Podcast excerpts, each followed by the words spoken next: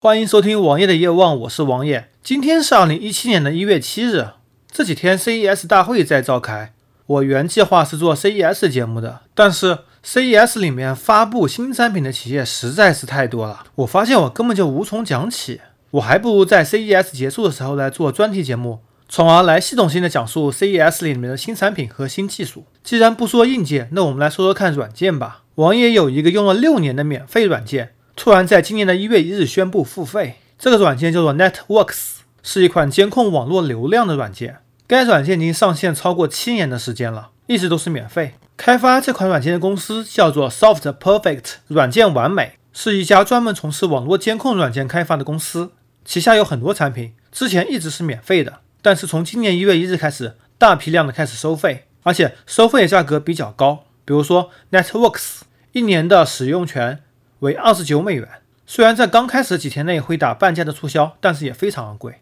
在去年，我们曾经说过，CM 公司它停止了 CM 系列软件的开发，主要也是因为里面没有内置广告，收不到钱。Soft Perfect 其实也一样，它的软件都是免费的，也赚不到任何钱。任何公司、任何企业总要生存，他们不得不想尽一切办法来进行赚钱，而只有当软件收费了，他们才有可能盈利，从而更好的来开发软件，更好的投入下一个循环。无论是国外企业还是国内的一些企业，现在都开始了良性循环，但是有很大一部分用户都开始骂这些公司：你们为了追求利益而忽略用户的价值。其实怎么说呢？免费用户有免费用户的价值，